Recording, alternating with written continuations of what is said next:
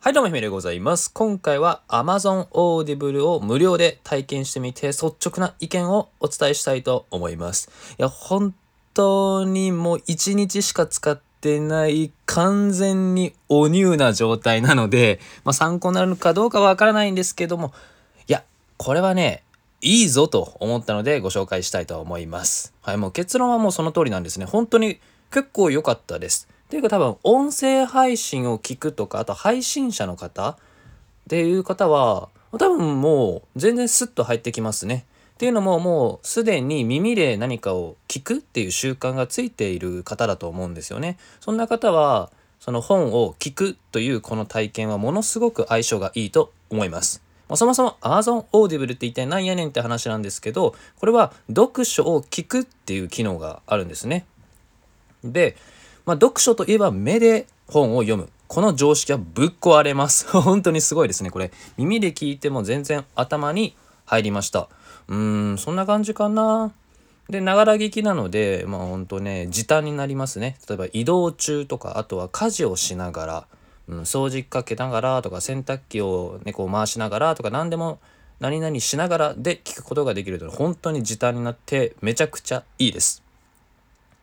で、本がね、もう逆に多すぎて、まずい、まずいっていうか、やばいなと思いましたね。12万冊以上が聞き放題なんですね。これ会員になると。うわ、すげえと思って。で、今は、なんだかな、この夢を叶える像と、あとは、なんだったかな、1%の努力、それから NFT の教科書。いろいろね、こう、なんかなんていうかな朗読系と文学小説系とあとビジネス書と僕の好きなそういうテクノロジーの話をいろいろ聞いててうーんちょっと待ってね思ったのは朗読系とか文学のこの小説？うーんあとは割と読みやすいビジネス書は聞きやすかったです。はい。でただ逆に NFT の本とかビットコインとか、こう、なんだろうな、専門用語がたくさん出てくるような本は、ちょっとこれね、聞きづらかったです、正直。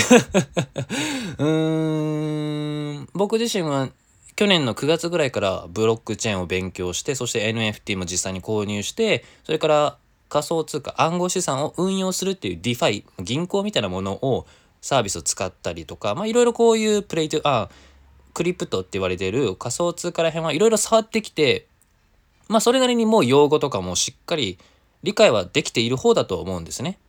ただそれでもこういう専門書を読んでるとちょっと眠く 眠くなるというか逆にあんまり頭に入ってこなかったんですこういう本は。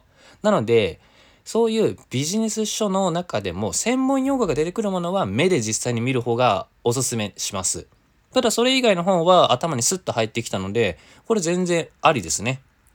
まあ、特に夢を叶える像なんて、こう、強弱があっていいですね。あ、そうだ。強弱があるないで全然違うなって思いましたね。この、やっぱ聞くっていう体験は。うん。で、しかもこの Amazon Audible って、今ならね、もうすごいんですよ。無料で2ヶ月間まで使えるんですよね。